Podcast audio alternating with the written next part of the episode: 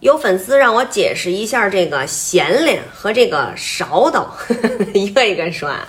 先说这个闲脸，呃，也有人说闲脸，字典上的解释是闲脸啊，言其纵性扰人，使人厌恶，多用斥未成年的人，就是这说孩子的啊。比如说这孩子到了人家家没规矩啊，不懂礼貌。一进门就耍贫嘴，见了桌上什么好吃的东西，上来就抓一把就吃。大人就说了，说你这孩子那么闲练呢。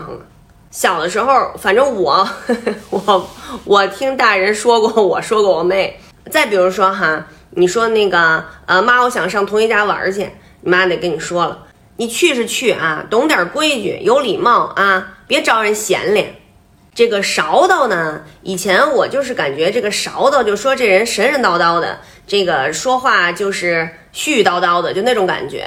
呃，咱看这个字典上说哈，勺道没正经，喜诙谐，说话无条理，无分寸，似乎有精神症状。